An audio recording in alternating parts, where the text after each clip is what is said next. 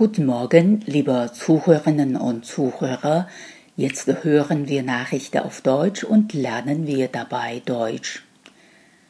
Klimawandel würde USA besonders hart treffen. An der University of California in San Diego sind Forscher zu einem überraschenden Ergebnis gekommen. Kein Land des industriellen Westens wird mehr unter dem Klimawandel leiden als die USA, deren aktueller Präsident leugnet, dass es einen solchen überhaupt gibt.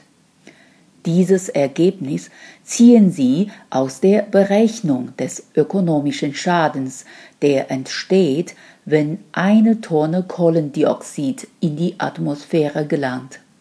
Mit 86 Dollar an Kosten für jede Tonne ausgestoßenes CO2 wird Indien laut der Studie der größte Verlierer des fortschreitenden Klimawandels.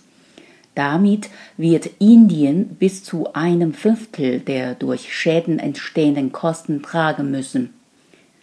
Elf Prozent der Kosten könnten dagegen an den USA hängen bleiben für die jede Tonne CO2 mit 48 Dollar zu Buche schlagen.